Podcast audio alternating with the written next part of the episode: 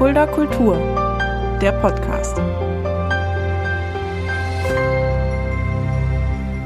Hallo und herzlich willkommen. Das ist Fulda Kultur, der Podcast, präsentiert vom Kulturzentrum Kreuz und mit freundlicher Unterstützung der Stadt Fulda. Und ich habe es letzte Woche gesagt und ich werde es in der nächsten Woche auch nochmal sagen. Aktuell läuft bei uns in der Stadt Kultur findet statt. Wir dürfen endlich wieder Kultur für die Leute machen. Wir dürfen endlich auch wieder auf der Bühne stehen und hinter der Bühne, was uns ganz besonders freut, uns vom Kreuz e.V. Es gibt noch Veranstaltungen, die gehen noch bis Ende des Monats, bis Ende August 2020. Kauft euch eure Tickets. Einige Veranstaltungen sind schon ausverkauft. Bei einigen Veranstaltungen gibt es noch Tickets wie ihr wisst, Kindertheater, Kultur, Kleinkunst, Kabarett, Musik, Kino, all das ist dabei. Und heute ist auch jemand dabei, ja, äh, den ich auch schon tatsächlich länger kenne. Ich weiß nicht, wie viele das auch überhaupt wissen, dass er ein, ein Fulderer ist, ein Fulder Jungen.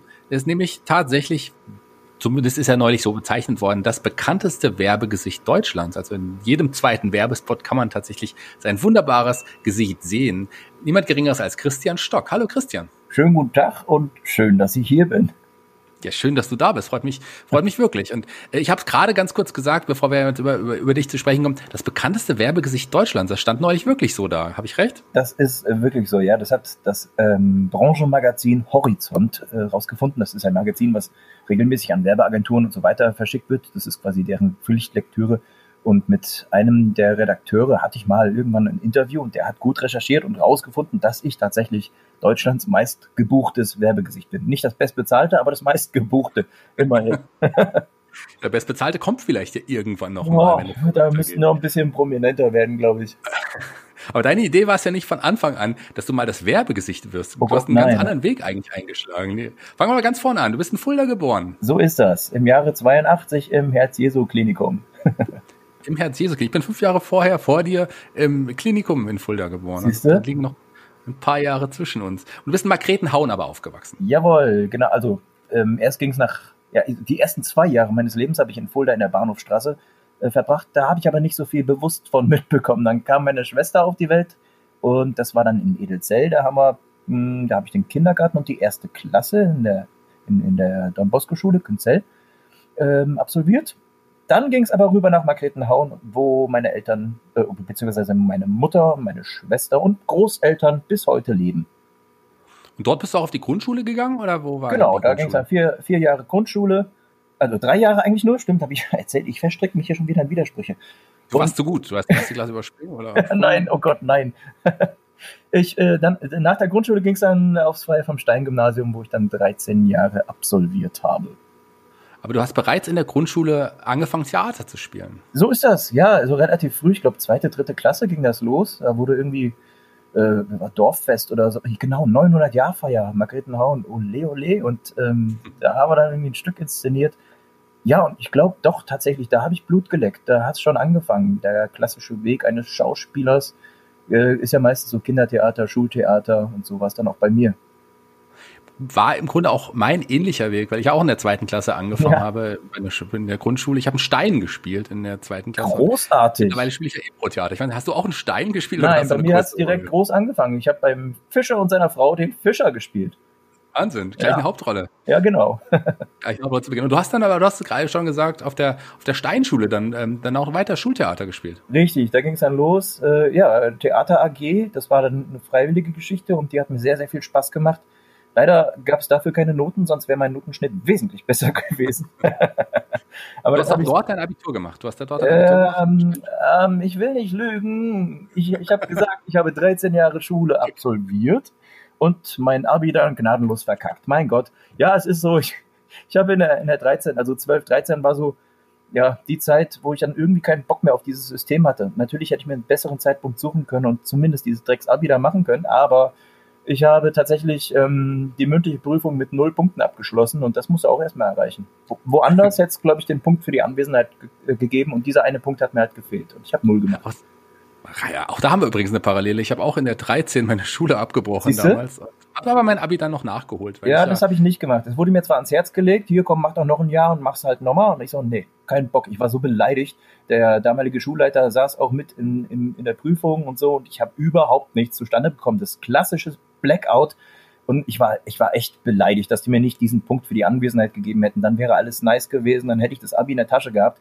Du weißt, ich habe ich hab jahrelang Schultheater gespielt, die Leute kamen dahin und äh, ich hab, waren echt gute Inszenierungen und alleine dafür, so als Dank, hätten sie mir diesen Dreckspunkt geben können. Aber gut, ich will hier nicht irgendwie, das ist schon ein bisschen her jetzt, komm, was soll das?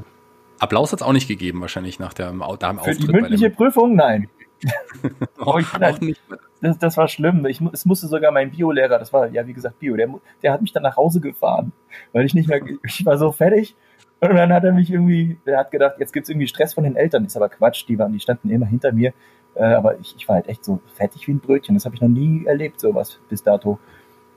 Du bist dann gegangen und hast gedacht, ja, jetzt auch egal, ich werde Schauspieler oder wie, wie ging es dann? Ja, auch weiter? nicht direkt. Ähm, ich hatte das große Glück, ausgemustert zu werden. Dementsprechend musste ich weder zum Bund noch Zivildienst machen und hatte quasi ein Sabbatjahr. Und äh, dieses, ja, nach, nach, der, nach 13 Jahren Schule habe ich mir dann überlegt, ja, was machst du denn jetzt? Studieren kam irgendwie nie in Frage für mich. Wenn, dann sowieso eine Fachhochschule, denn Fachabi hatte ich ja immerhin in der Tasche. Äh, aber, aber selbst das, das wäre mir alles zu theoretisch gewesen. Und ich wollte auch nicht von der Schule in die Schule. Verstehst du? Ich ja, war, war, halt immer so, so immer praktisch veranlagt. Dann habe ich überlegt, was machst du denn gerne? Und ich habe mich als Kind halt immer für ähm, Fossilien interessiert, Dinosaurier und so. Und es war jahrelang mein Berufswunsch, Paläontologe zu werden. Ich wollte halt irgendwie in die Wüste Gobi und irgendwelche Skelette mit einem Pinsel und einem Zahnarztbohrer so ausbuddeln. Das wäre mein Traumberuf gewesen und ich habe mich dann auch beworben am Senckenberg Museum in Frankfurt. Erst eine Zusage bekommen für ein Vorstellungsgespräch, das aber nicht stattfand, denn ich habe irgendwie ein paar Wochen später eine Absage bekommen, ohne dass sie mich gesehen haben. Dann war ich beleidigt. Und bei mir ist das so, wenn ich beleidigt bin, so, dann, dann will ich überhaupt nichts mehr davon wissen. Und somit war der gesamte Berufswunsch, den ich über Dekaden hatte, mein, meines Lebens, äh, passé. Und ich habe mich neu orientiert und überlegt, so, was kannst du denn am besten oder was macht dir am meisten Spaß? Wo siehst du dich in den nächsten 40 bis 60 Jahren deines Lebens? Und ich habe gedacht, hm, irgendwie kann ich ganz gut auf der Bühne stehen, in einem Mikrofon sprechen, Leute unterhalten, vielleicht auch zum Lachen bringen.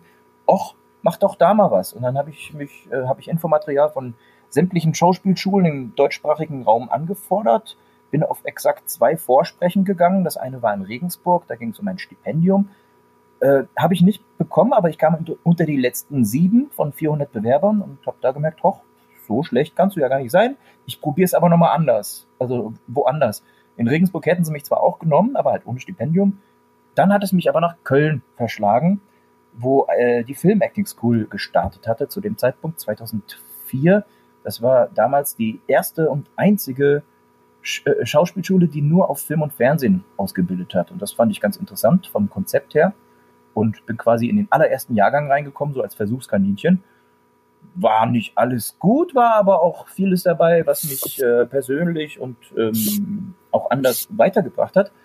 Und äh, ich bereue die Zeit nicht und seitdem wohne ich in Köln. Ja, Köln ist ja auch eine wunderschöne Stadt und gerade wenn man es in dem Bereich irgendwie auch wirklich durchstarten möchte, ist das sicherlich auch kein falscher Weg von Köln aus, das zu machen tatsächlich. Ähm, aber bevor du Köln warst, äh, lass noch mal kurz einen Schritt zurückgehen, noch mal zurück in Fulda. Du hast, wir haben vom Schultheater gesprochen, aber du hast ja auch noch in anderen Theatergruppen hier, die man in Fulda auch kennt. Ja, zum Beispiel bei den die bei der tollen Jessica Stuckenberg. Was, da hast du mitgespielt? Ja, ja, ach, das war eine schöne Zeit. Ich weiß gar nicht, wie viele Jahre ich bei den Fischgrätchen war und ich habe gehört, Jessica macht das immer noch. Ich, ich, hab, ich finde leider nicht die Zeit, äh, zu den Aufführungen mal rüber nach Fulda zu kommen. Aber vielleicht klappt es doch noch irgendwann. Und ähm, es war wirklich eine schöne Zeit und äh, da habe ich auch sehr viel gelernt. Und äh, wir haben auch ähm, Theaterfreizeiten gehabt, drei Theatertourneen, äh, Straßentheater haben wir gespielt. Zweimal rund um den Bodensee und einmal in Südfrankreich. Das war auch mit den Fischgrätchen großartig und ganz, ganz nette Leute dort kennengelernt. Absolut. Ähm, die Jessica ist ja auch eine ganz, ganz tolle ja, Schauspielerin, aber auch Künstlerin, Regisseurin. Die ja. wird sicherlich auch bald mal hier bei mir im Podcast dabei sein. Wir haben schon mit anderen Gästen über sie gesprochen, aber sie selber war noch nicht da. Da bist du ihr jetzt vorgekommen. Ha, da siehst du mal. Schönen Gruß, wenn sie kommt. Gerne, sage ich ihr auf jeden Fall. Wem ich auch gerne einen Gruß von dir ausrichten würde, ist ein anderer Regisseur, mit dem du auch zusammengearbeitet äh, hast in Fulda, mit dem ich auch zusammenarbeite, und zwar mit Arnold Pfeiffer. Der Arnold, ja sicher. Dem hast du ja auch einiges, ein, einiges, ja. Ich glaube, zumindest Besuch der alten Dame, ich glaube, da hast du mitgespielt. Hast genau. Äh, das war, ja, das war auch sehr schön. Das war aber, ja, genau, das war das zweite Stück, was mal ähm, an der Wigbert-Schule in Hün Hünfeld, die ich nie besucht habe, aber über Jessica ähm, habe ich erfahren, dass der Arnold zu dem Zeitpunkt halt äh, einen Ersatzschauspieler gesucht hatte für die Wigbert-Schule, weil ein anderer ab abgesprungen war, der mittlerweile ein guter Kumpel von mir ist und den ich auch in Köln dann getroffen hatte. Also witzig, wie sich die Kreise schließen. Der Pierre war das. Ähm, für den bin ich eingesprungen, habe die Rolle übernommen in einer Eigenproduktion. Das war so, ja, so ein Musical, was wir da gemacht haben. Und im zweiten Jahr dann Dürrenmatz äh, Besuch der alten Dame. Genau, da habe ich den Bürgermeister verkörpert. Ja, mit der Arnold spiele ich ja auch immer noch zusammen bei Theater aller Art. Ja. Die treten übrigens auch im Museumshof auf. Und weil ich ja nicht kann, weil ich ja auch veranstalte im Moment, spielt Arnold meine Rolle. Ach was? Das, äh, ja, das Faller da. Ja, ja. So. Die Ähnlichkeit ist ja frappierend, ne? Ja, das kann man so sagen. Ein bisschen, wenn man so will. Kommen wir zurück nach Köln. Du bist nach Köln und hast dann da jetzt deine Schauspielausbildung gemacht. So ist das, genau. Viel gelernt und ja, Köln gefällt mir als Stadt. Du hast gesagt, wunderschön dort. Dem kann ich nur teilweise zustimmen. Also optisch ist unsere Heimat Fulda wesentlich schöner. Barockstadt, richtig, richtig schön gemacht und so weiter. Und ja, klar, Köln wurde halt bis auf den Dom äh, komplett zerbombt. Das ist klar, dass es jetzt nicht so den Architekturpreis gewinnt. Äh, aber vom Flair ist es, ähm, es ist ganz anders als, als in der Rhön, muss ich sagen. Nicht besser oder schlechter, aber es ist halt ja, ein ganz anderes Lebensgefühl. Die Leute sind irgendwie offener, würde ich mal sagen, dafür aber auch oberflächlicher. Man findet halt sofort Anschluss. Und äh, ich, hab, ich, ich bin jetzt schon 16 Jahre hier und ähm, ich kann so den Vergleich ziehen. Wenn man, wenn man zum Beispiel in der Rhön, in irgendeinem Dorf, in der Dorfkneipe ist, dann wird man schief angeguckt als Auswärtiger, gell? Äh, wo kommst du her? So, was sowas. Und das hast du halt in Köln nicht. Da, da geht's, äh, komm her, trink doch eine mit und dann gibt's Kölsch und so. Danach kennt man sich zwar nicht mehr, aber ne, man kommt ins Gespräch. Als ich äh, vor ein paar Jahren das erste Mal so richtig in Köln auch aus war mit einem Freund, äh, wo jetzt wo du es sagst, da bin ich dann halt wirklich von den anderen Leuten angesprochen worden, hey, trink doch mal mit und Ja. so. Was ich nicht wusste, ist, dass man einen Bierdeckel auf sein Kölsch legt und sonst kriegt man die ganze Zeit immer nachgeschenkt. In den Ist ja nicht das. Schlimmste. Also ich fand den Abend äh, sehr gut in Erinnerung. Mein, äh, mein Kollege hat irgendwann die Erinnerung verloren an dem Abend. Auch das passiert. Du hast jetzt, du hast jetzt ja Schauspielschule beendet in Köln. In welchem Jahr sind wir denn jetzt? Äh, be- be- beendet habe ich das war Ende 2005. 2005. Jawohl. Dann ging es ja auch noch nicht direkt mit den Werbespots los. Wie, wie, wenn ein ausgebildeter Schauspieler, wie, wie findet man Jobs? Wie sah dein Alltag dann Ja. damals aus? Das ist eine gute Frage. Ähm, ich, äh, ich bin auch unterwegs als Coach und mache Marketing für Schauspielkollegen, so, so Workshops. Äh, da werden genau diese Fragen auch gestellt. Wie, was mache ich denn jetzt, wenn ich von der Schauspielschule runter bin? Wie, wie komme ich denn jetzt an Rollen ran? Wo muss ich mich bewerben und so weiter?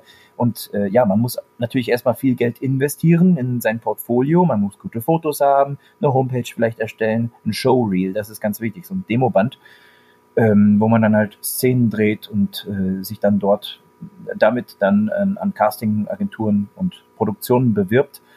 Ähm, am Anfang hat man natürlich noch nichts. Da empfiehlt es sich natürlich mit Filmstudenten was zu drehen, in Kurzfilm oder so. Und irgendwann kommen dann auch die ersten Rollen und dann kann man irgendwann, wenn man ja so einen Status wie ich erreicht hat, kann man dann bestehendes Material verwenden mit einem Senderlogo oben drin oder was weiß ich. Ne? Da muss man jetzt nicht unbedingt noch Klinken putzen gehen, sondern man kann von dem, was man das Jahr über gedreht hat, sich äh, jedes Jahr oder jedes zweite Jahr ähm, neue Szenen rauspicken und dann so ein fünfminütiges Showreel basteln und äh, dann auf bestimmten Portalen damit vertreten sein. Das ist ganz wichtig.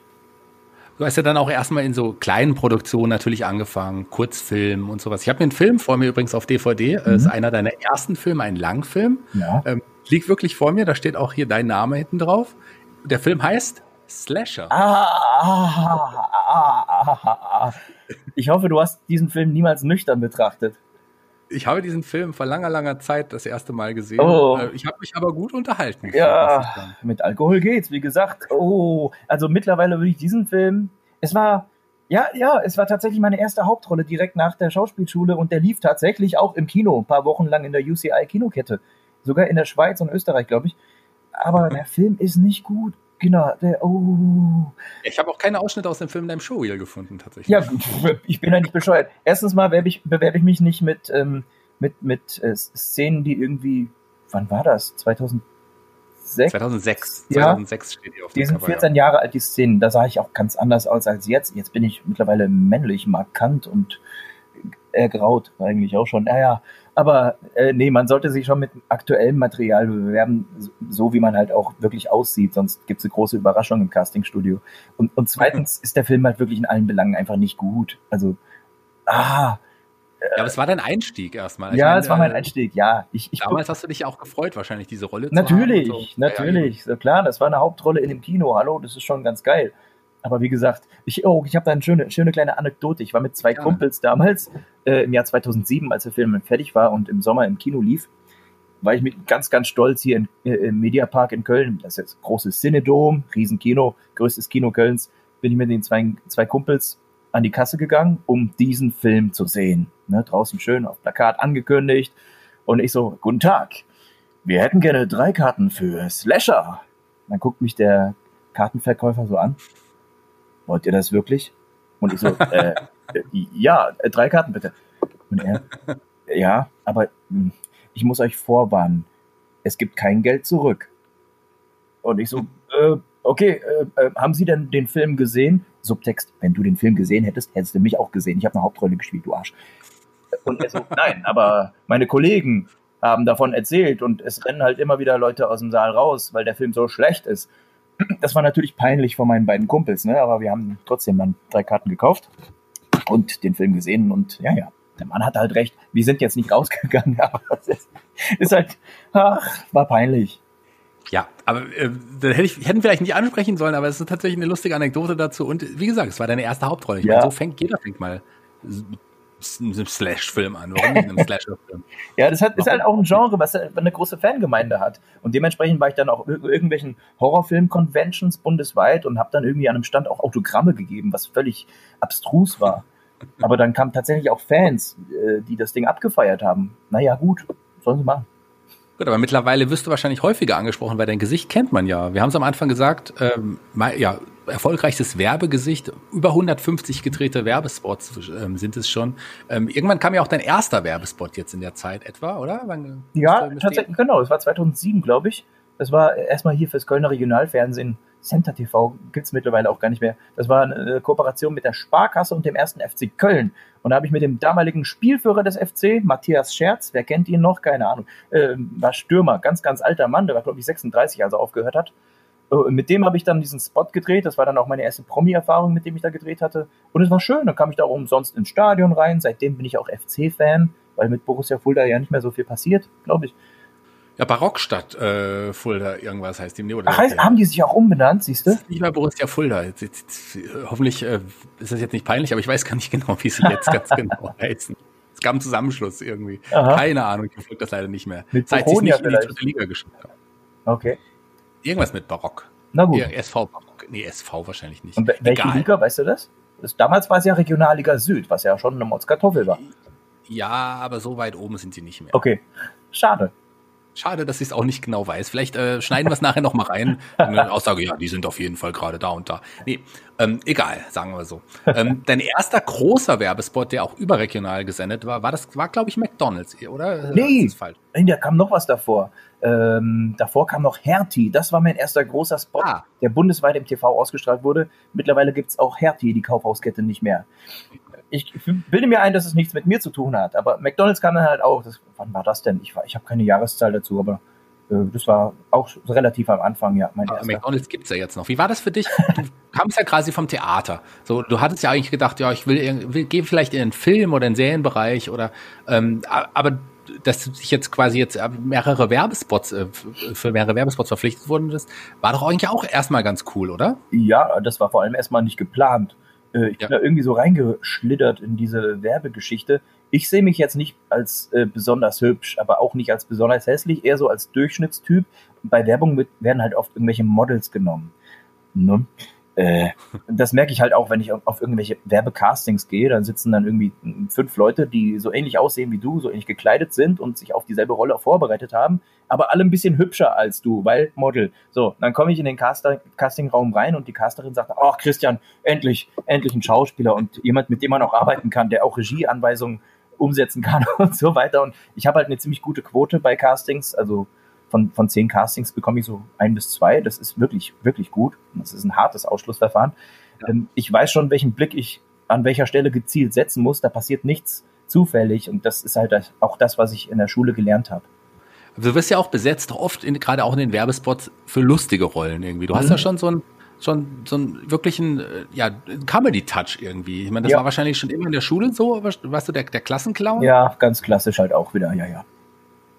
Und ähm, gerade, wie ich es gesagt habe, so lustig, du wirst in lustigen Werbespots eigentlich hauptsächlich auch irgendwie besetzt. Oder waren da auch teilweise ernste, ernste Werbespot-Rollen dabei? Äh, nee, du hast recht, es sind tatsächlich überwiegend witzige und ähm, Werbespots, die halt jetzt nicht so normal sind, wo ich einfach für ein Kreditinstitut irgendwie so ein, ein Zahnpasta-Lächeln in, in die Kamera schmeiße, sondern es passiert einfach irgendwas. Eine kleine Geschichte passiert und äh, Missgeschick meiner Seite oder keine Ahnung. Also äh, ich kann Menschen tatsächlich gut zum Lachen bringen und das funktioniert bei witzigen Werbespots sehr, sehr gut. Kann ich mir vorstellen. Du hast ja, äh, gerade wenn du so strahlst, deine Augen haben auch irgendwie was, was wirklich Fröhliches irgendwie. Das, ich, das mag ich an, an deiner Optik irgendwie so. Danke. Du, du strahlst irgendwie wirklich was, was, was einen aus, was einen auch zum Lachen bringt. Allein, du musst nicht mal was sagen, Ja, du musst nur schauen. Und schon freut man sich irgendwie so. Und das ist äh, perfekt. Das ist schön, das äh, werde ich mal meiner Freundin sagen. Ich sag dir das mal, gerade in dem Augenblick, wenn ihr euch streitet, dann, dann schaust du sie mal ganz fröhlich an und strahlst irgendwie und Ja. lachst und schau mal, wie sie reagiert. Ich glaube, Funktioniert nicht. meinst du? Ja. Ich habe es versucht. Okay, du hast es schon versucht. Was, du hast ja, ich habe es eben gerade schon gesagt, 150 Werbespots. McDonalds war dabei. Jetzt kommen ja die großen Marken, Deutsche Bahn, die gibt's hier alle noch. Die, ähm, Ja, ja, genau. Am, am Beispiel von Hertie wollen wir jetzt nicht äh, festmachen, dass ich irgendwie alles zugrunde richte. nee. Also noch gibt es McDonalds und die Deutsche Bahn. Ich arbeite dran. Also wie, was, wo warst du noch überall zu sehen? Mit was für Werbespots? Ach du lieber Gott, ähm, ach Gott, was habe ich dann? Lidl habe ich in Litauen gedreht, das war sehr cool. Äh, oder L-Tour auf Mallorca. Äh, für die deutsche Vermögensberatung, ich habe mit Jürgen Klopp gedreht.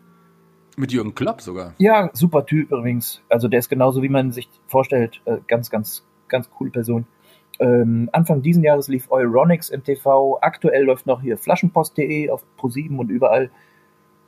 Was war denn noch? Renault habe ich in Österreich und in der Schweiz noch einen Werbespot gehabt. Oh Gott, mein Gott, Gott, Gott. Also Brand Zwieback, das war schön. Brand hat damals, Brand ist ja so eine äh, Traditionsmarke und die haben, wann war das, 2014 glaube ich, ähm, die haben einen Werbespot gemacht über ein schwules Pärchen. Da habe ich halt ne, einen Schwulen gespielt, so hier von wegen Tschüss Schatz, mach's gut, Handkuss und ich setze mich ins Auto und habe die Tasse oben auf dem Dach vergessen und Schnitt, man sieht äh, Schatz am, an der Haustür stehen und aha, das ist ja ein Mann. Hahaha, lustig. Also, ne, sowas. Ja, in den Werbespot erinnere ich mich sogar auch. Nicht. Ja? Ja, klar. Das war, ähm, ja, das hast du nicht irgendwie Brand vergessen oder irgendwas? Ich weiß es nicht mehr ganz genau. Aber ich, ich Ja, genau. erinnere mich noch an den Werbespot. Der war, der war sehr süß. Ja. Ähm, neben der Werbung und den, den Film hast du aber da auch schon kleine Rollen in Serien gehabt. In Mhm. Alarm für Cobra 11. Ich habe dich bei Pastewka gesehen. Da hast du, glaube ich, einen Verkäufer oder irgendwas. Mm, Ja, stimmt. Ich war zweimal bei Pastewka. Einmal habe ich Genau. Hugo Egon Balder ein Schlagzeug verkauft. Und beim zweiten Mal, das war ein bisschen größere Rolle, da habe ich einen Kameramann gespielt von einem VIP-Promi-Magazin und der dann von Ralf Richter fett auf die Fresse kriegt. Ja, genau, genau, genau, genau. So zweimal sogar. Aber auch ähm, ich, Alarm für Cobra 11 warst du ja auch mehrmals, glaube ich, zu sehen. Genau, Also zwei, ja. glaube ich, gehabt. Und dann kamen ja sogar später noch so Sachen wie ja, Wilsberg, ähm, Tatort Ja. und so weiter. Genau, das, hab ich, das wird halt alles hier in Köln produziert und dementsprechend sind die Wege nicht weit. Und dann, wenn man als Schauspieler hier in Köln ist, der ein bisschen was mit TV zu tun hat, ü- über kurz oder lang hat man dann so in ziemlich jedem Format, was hier gedreht wird, kleinere oder auch mal größere Rollen. Da lass uns doch mal kurz ein bisschen chronologisch springen, weil wir jetzt gerade bei den Serien sind. Es gab ja mal eine Zeit auch, ich, ich glaube Blockbusters habe ich dich auch gesehen. Oh ja, das war schön.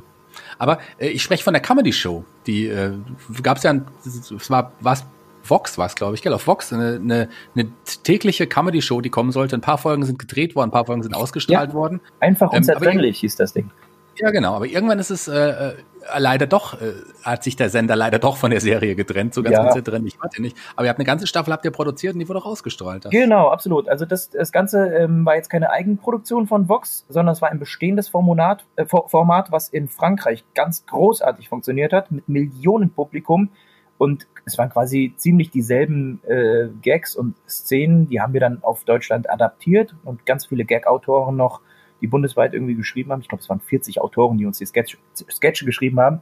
Und das war so, ja, so eine Pärchenkomödie, äh, drei Pärchen, ah, ne? Grit Böttcher war zum Beispiel auch dabei, ganz Genau. bekannte alte äh, äh, Kollegin, die auch viel, viel, viel gemacht hat, früher mit Harald Junke auch. Und die auch ganz, ganz nette Frau, die durfte ihr natürlich im Rahmen der Dreharbeiten auch kennenlernen. Und äh, ähm, jedes Pärchen hatte also seine eigenen Probleme. Ne? Das ältere Pärchen natürlich so Rentner, ah, ich hab's im Kreuz. Ähm, wir waren das mittlere Pärchen, gerade Kind gekommen und dann gab's noch ein jüngeres Pärchen, was gerade so äh, zusammengezogen ist, sowas. War sehr, sehr schön. Lief genau äh, eine Staffel, haben wir äh, produziert und lief täglich ähm, kurz vorm perfekten Dinner hat aber dem perfekten Dinner eine Viertelstunde Sendezeit geklaut. Dementsprechend gab es einen unfassbaren Shitstorm auf Facebook. Die ganzen Dinner-Fans äh, haben sich betrogen gefühlt. Wir wollen unsere 15 Minuten wieder. Was ist das für ein Drecksformat? Was sind das für Laienschauspieler? Buh, alles doof. So. Und der Sender hat halt leider auch keine Werbung für das Format gemacht. Weder äh, im Videotext noch in der Programmzeitschrift noch irgendwie auf Plakaten. Dementsprechend war das Projekt von vornherein zum Scheitern verurteilt. Leider. Es hat aber wirklich, wirklich Spaß gemacht. Ich habe zwei Monate lang fast jeden Tag im Studio gedreht, auch äh, jeden Tag vielleicht 14 Sketche haben wir weggedreht. Also es war okay. eine, eine sehr, sehr krasse Erfahrung, aber auch eine gute Schule. Ja, das, das, das glaube ich gerne. Mhm. Lass uns nochmal zurück zu den Filmen jetzt irgendwie kommen. Ich habe gesagt, wir sind gerade ein bisschen chronologisch gesprungen, denn ähm, du hattest auch ein paar noch, noch auch kleinere Erfolge. Du, 2012 gab es einen Film, äh, den Kurzfilm Lovely Wolf, mhm. und dafür bist du sogar auf dem ja Schweizer, auf dem Schweizer U Cinema, U Cinema Fantastic Filmfestival ja. ausgezeichnet worden als bester Schauspieler. Also das ja. ist schon das ist, das ist sehr schön. Es ist ein kleines Festival, aber es hat halt auch sein Publikum und ähm, ja, mein Gott, ich, ich, ich habe in einem, ich sag mal, internationalen Festival. Es äh, ist ein kleines Festival, aber ich kenne es, das Festival ja? tatsächlich. Das ist ja schön. Mir hat das was gesagt und ich wusste tatsächlich nicht, dass du da einen Preis gewonnen hast. Ja, einen Preis als bester Schauspieler. Und das ist natürlich äh, wirklich, da habe ich mich echt drüber gefreut. Das ist auch eine Wertschätzung meiner Arbeit. Und ja, Absolut, absolut, definitiv. Ähm, und noch größer, springen wir doch mal noch mal ein paar Jahre. 2016 ähm, hast du auch in dem, in dem Kurzfilm Die Mauer mitgespielt, mhm. hast du sogar die Hauptrolle gespielt und der hat es ja sogar in die Vorauswahl der Kurzfilm-Oscars geschafft. Ganz genau, der lief dann auch in Los Angeles in, in äh, ein, zwei Kinos. Und ja, dann da waren wir tatsächlich nominiert, also wir waren in der in der Vorauswahl. Das muss man, das ist schon das ist schon nicht schlecht. Das ist jetzt noch nicht nominiert für den Kurzfilm-Oscar, sondern es ist in der Vorauswahl. Es sind vielleicht 30, 40 Filme, die da in diese Auswahl kommen, weltweit. Und äh, ja, schön, aber auch ein, auch ein ganz toller Film. Der geht halt um die DDR-Zeit, äh, 89 Mauerfall, kurz davor. Und äh, dementsprechend sah ich auch optisch aus, schön mit Schnörres und so. Ähm, also kein, kein, kein optischer Leckerbissen, würde ich mal sagen, aber wie ich finde, gut gespielt, ohne mich jetzt selbst beweihräuchern zu wollen ich, ich möchte lieber von, von anderen äh, beurteilt werden, als, als sich selbst hier irgendwie. Aber es ist wirklich ein guter Film geworden und der war zu Recht für die Kurzfilm-Oscars vornominiert, finde ich. Ja, und du kannst sagen, du bist in Los Angeles im Kino gelaufen. Das stimmt, das ja. Was dich aber auch nie losgelassen hat, wir reden jetzt die ganze Zeit von Werbespots, von Fernsehserien, von, von Filmen, sogar von Kinofilmen, was dich nie losgelassen hat, das ist das Theater. Du bist mhm. dem Theater immer treu geblieben. Ja, das ist richtig. Das, äh, genau, in der Schule hat's ja angefangen, wir haben es gesagt. Dann, ach, ich war sogar zwei Jahre lang Bühnenhelfer hier im Schlosstheater bei euch in Fulda und konnte mir da sämtliche Produktionen aus dem Regiekasten angucken und habe Kulissen geschoben. Und äh, mein großer Traum war es damals, da wusste ich schon, dass ich Schauspieler werde, ähm, einmal im Schlosstheater aufzutreten. Das wäre toll. Schön mit dem Bühnengraben, mit diesem, mit dieser tollen Decke, mit den Kristallleuchten, die darunter. Ach, das, das wäre so ein Fernziel von mir. Vielleicht klappt's irgendwann. Ähm, aber ja, was, was ich jetzt heute mache, ist äh, am Niederrhein. Das ist so eine Stunde von Köln weg, so kurz vor der holländischen Grenze. Da spiele ich äh, Erwachsene-Theater, aber vermehrt auch Kindertheater. Das ähm, macht Spaß. Das ist, ist halt was anderes, als in eine Kamera zu spielen und in so eine Linse, da kommt halt nichts zurück. Da stehen vielleicht 20 Leute mit einer Tonangel und so weiter. Aber beim Theater hast du halt Publikum. Das sind ein paar hundert Leute, die dann vor dir sind. Und das ist toll, da kommt eine direkte Reaktion und das mache ich gerne. Es bringt zwar nicht so viel Geld wie, ne, wie ähm, Werbespot oder was, aber es ist was, es ist fürs Herz, sag ich mal. Eben, es ist, es ist total schön und wie gesagt, man bekommt den Applaus und das ist schon was Besonderes tatsächlich. Klar, ja. Äh, kann ich mir vorstellen, dass du durch für einen Werbespot von der Deutschen Bahn wahrscheinlich mehr Geld bekommst, als wenn du von einem Kindertheaterstück, aber trotz allem, wenn du die lachenden Kinder und fröhlichen Kinder siehst, ist es auch was Besonderes. Absolut. Und wenn die dann nach dem Stück an den Bühnenrand kommen und sagen, boah, das war voll cool, das ist das Schönste, dann verzichte ich fast schon auf meine Gage, so schön ist das. Ganz auf die Gage muss man ja dann auch nicht verzichten. Nein. Ähm, du hast auch ähm, mit Emilian Slatic in seinem Ensemble, ähm, ja. das ist ein bekannter Pantomime. Ich bin ja auch, äh, habe ja auch Pantomime-Kurse durch meine Clown-Ausbildung auch mhm. gehabt. Ähm, äh, Milan Slatic kenne ich auch. Du hast bei Antigone mitgespielt und da hast du ja es nicht unbedingt im Schlosstheater geschafft, aber du warst in Köln warst sogar vor der UNESCO in Paris. Oh, das war toll. Das war einer, einer der größten Auftritte, die ich jemals hatte. Milan Sladek ist ein großartiger Künstler. Ich hatte damals, als ich mit ihm äh, angefangen hatte zu arbeiten, ganz, ganz riesigen Respekt. Und wir haben uns noch gesiezt, Herr Sladek, Herr Sladek und so weiter. Und ähm, bei unserer zweiten Zusammenarbeit, das war dann, wie gesagt, Antigone von Sophokles, da sind wir dann tatsächlich äh, nach Prag, nach Bratislava in die Oper und wie gesagt, UNESCO äh, in Paris und äh, alleine in der UNESCO zu sitzen, oben äh, in der Cafeteria und sein Mittagessen zu essen, auf den Champ du Mars zu gucken und den Eiffelturm. Du hast nirgendwo so eine geile Sicht auf den Turm wie von dieser Kantine aus. Und unten sitzen dann 400 Botschafter.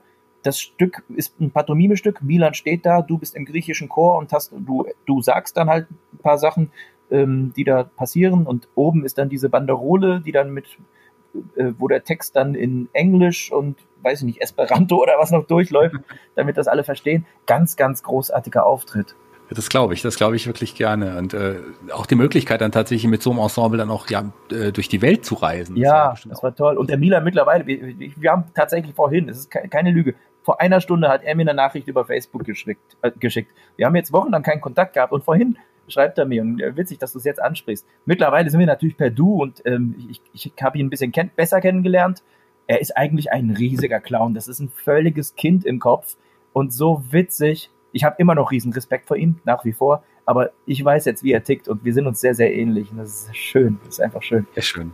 Vielleicht hat sich ein bisschen rumgesprochen, dass du heute bei der Aufnahme von Fuller Kultur, dem Podcast, dabei bist. Und da wollte sich noch mal in Erinnerung bringen. vielleicht, vielleicht. Vielleicht, vielleicht aber auch nicht.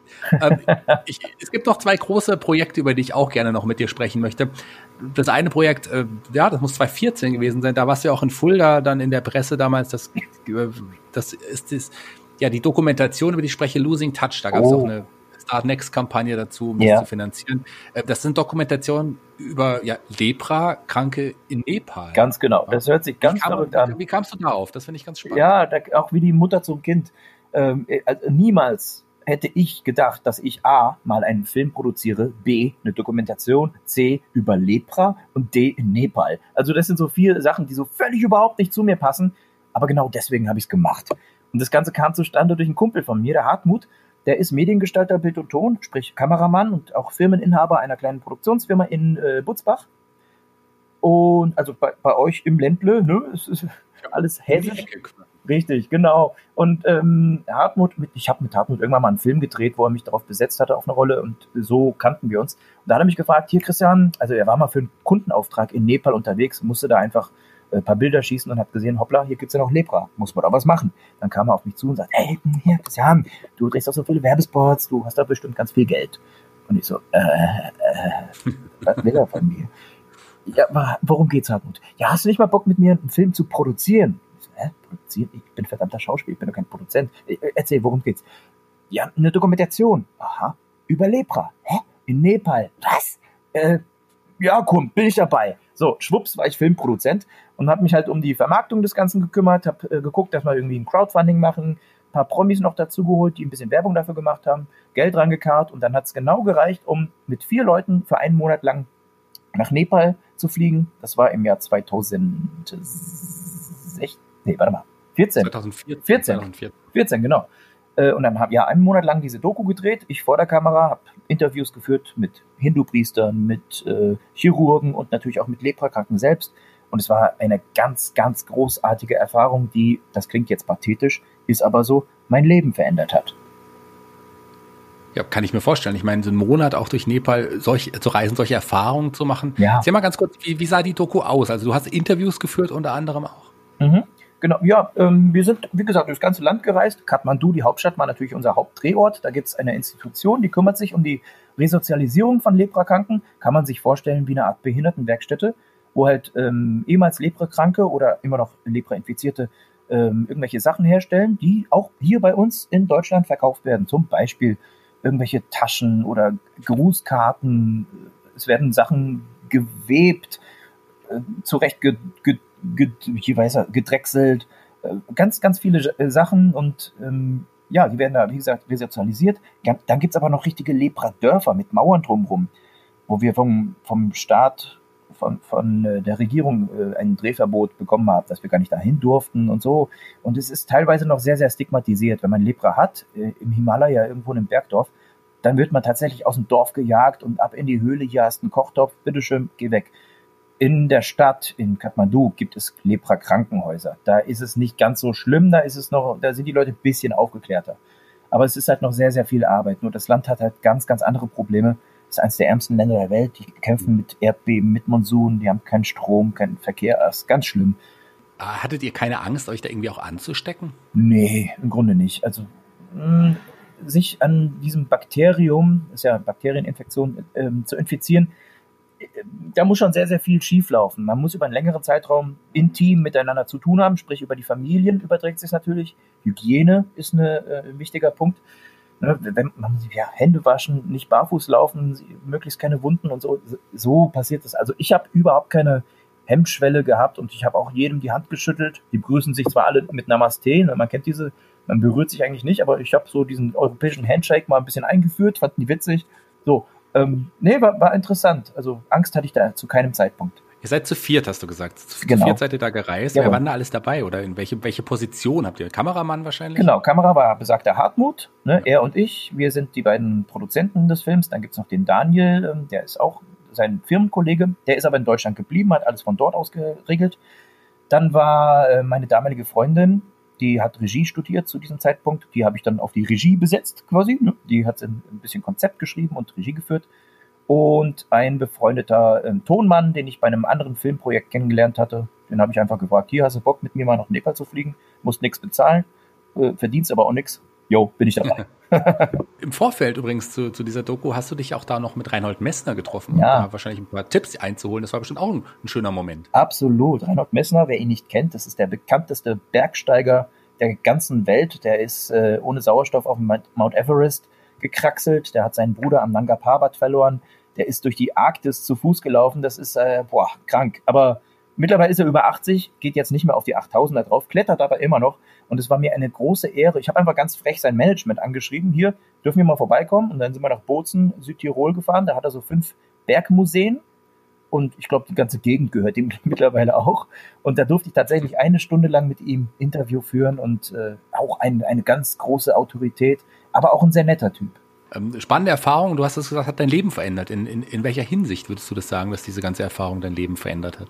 Also, wenn ich es nicht vorher schon war, dann bin ich spätestens zu diesem Zeitpunkt ähm, ähm, dankbarer geworden. Und ich sehe das Ganze, ja, diese, diese, diese, dieses Leben, was wir hier führen in Westeuropa, sehe ich als nicht selbstverständlich an.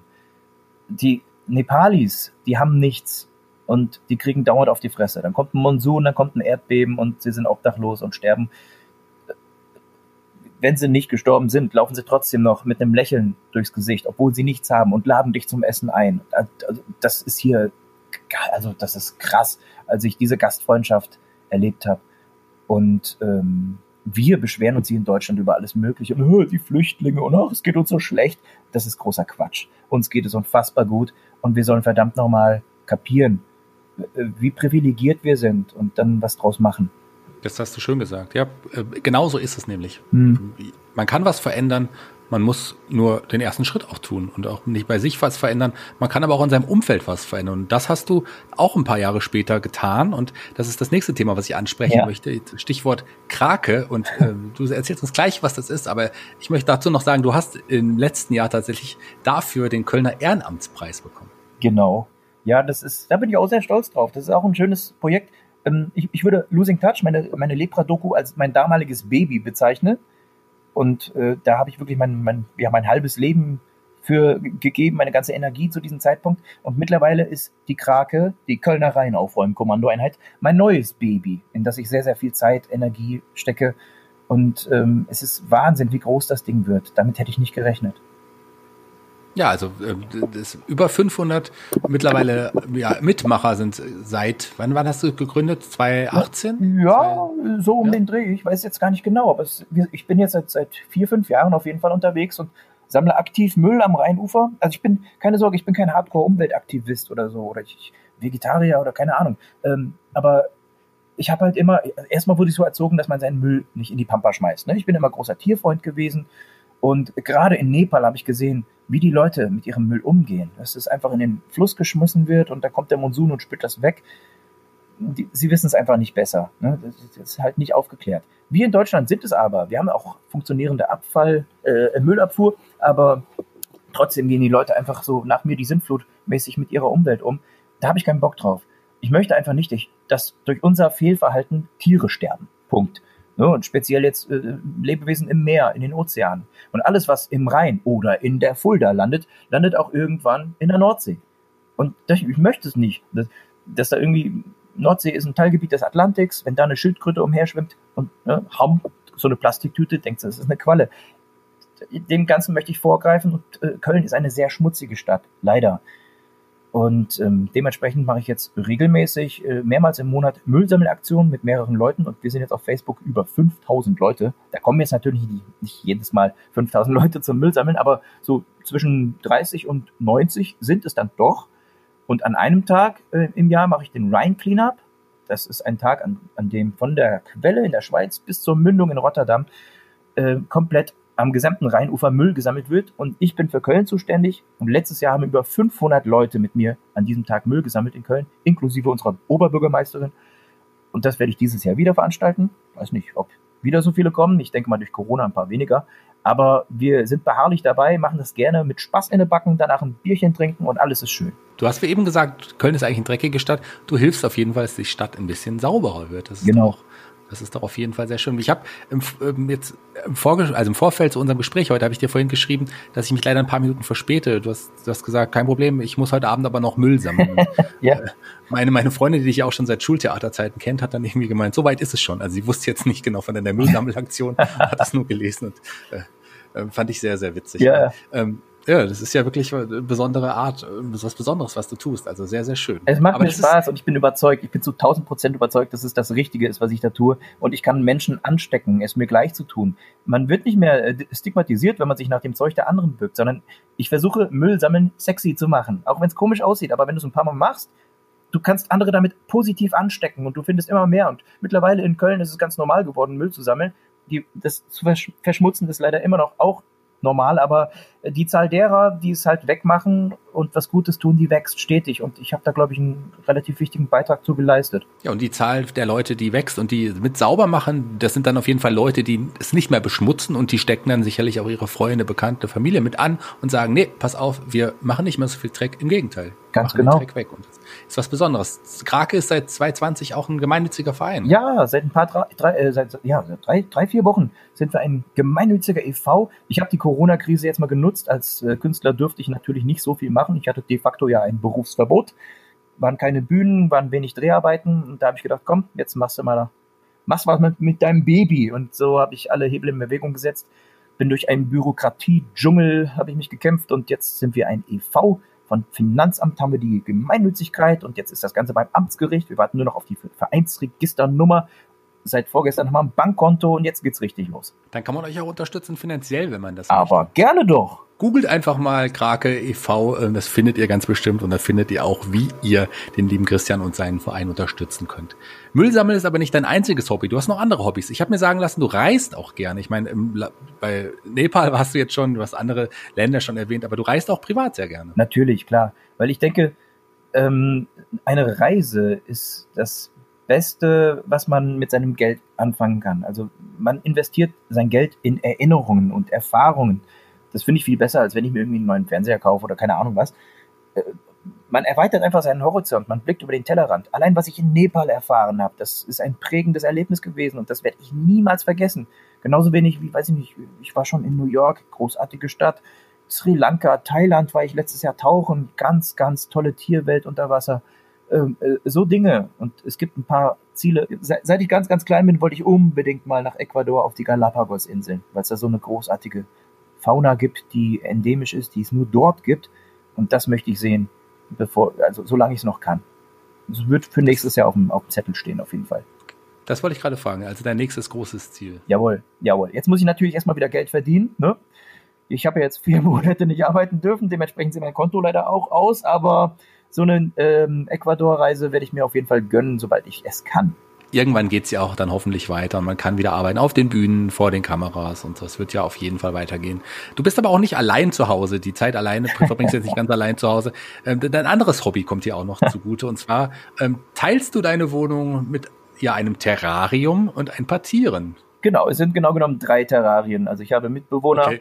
ich lebe in einer WG und hier neben mir, neben meinem Bett, ist ein kleines Terrarium mit einer Grammostola rosea, die nennt sich Rosvita. Das ist eine Vogelspinne.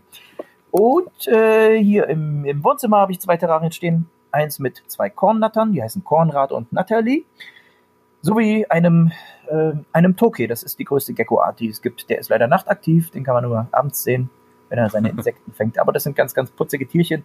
Äh, rührt daher, ich hatte als Kind ganz schlimm Neurodermitis. Und damals durfte ich halt keine Tiere mit Fell besitzen. Hab, war aber großer Tierfreund und habe halt Eidechsen und Molche gefangen. Mhm. So, so kam meine Liebe zu Reptilien und das ist bis heute geblieben. Und du hast schon auch früh dann Terrarien gehabt, gell? Das, das ja, genau. Ich, oh Gott, das Größte, was ich hatte, war ein, ein grüner Leguan. Das hat sehr, sehr lange gedauert, bis ich meine Eltern da ähm, bearbeiten konnte, dieses Ding selber zu bauen. Das Ding war 2,50 Meter hoch, nee, 2,50 lang, 2 Meter hoch, 1,30 tief. Also so ein richtiger Klotz bei mir im Zimmer und da war dann ein grüner Leguan drin. Ich habe es geschafft. Der wurde auch relativ alt. Leider konnte er nicht mit nach Köln ziehen, deswegen mussten sich meine Eltern um ihn kümmern, bis er gestorben ist und ich habe ihn dann immer nur besuchen können. Du bist also einer von den Menschen mit Terrarien. Das habe ich schon immer gefragt. Wer hat das? Äh, Finde ich ganz spannend. Ja, also, ich ich vielleicht noch ein weiterer Grund, dich tatsächlich mal in Köln zu besuchen. Sehr gerne, jederzeit. ich, die Einladung nehme ich natürlich an. Wie gesagt, ich bin morgen, morgen bin ich da, komme mit der Fußballmannschaft vorbei. Ja, ich ähm, Platz habe, ich habe eine große Wohnung. Wir kommen jetzt schon fast zum Ende. Zwei Dinge noch. Ähm, du hast ja auch schon ein paar Folgen von Fuller Kultur der Podcast reingehört. Jeder Gast darf am Ende des Podcasts einen Song aus der Spotify aus, den es bei Spotify gibt, in die Spotify-Playliste des Podcasts hinzufügen. Hast du dir schon einen Song ausgesucht? Welcher Song soll es bei dir sein? Ja, es gibt so viele. Es gibt so. Oh, ich kann mich nicht für eins entscheiden. Ich, ähm, na komm, du, du bist hier beim Kreuz unterwegs und äh, früher im Kreuz bin ich immer hingegangen, wenn es die lustigen Rockabende gab. Und es gab ein, zwei oder drei Stücke.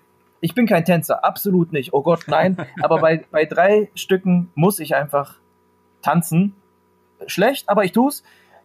Und äh, ich glaube, das, was mich immer kriegt, ist Rage Against the Machine, Killing in the Name of. Yeah, das ist auch so ein, ein typischer Kreuzsong. Da war es bestimmt auch, wenn ich im Kreuz aufgelegt Ich habe ja immer bei den Rockpartys auch aufgelegt. Ja.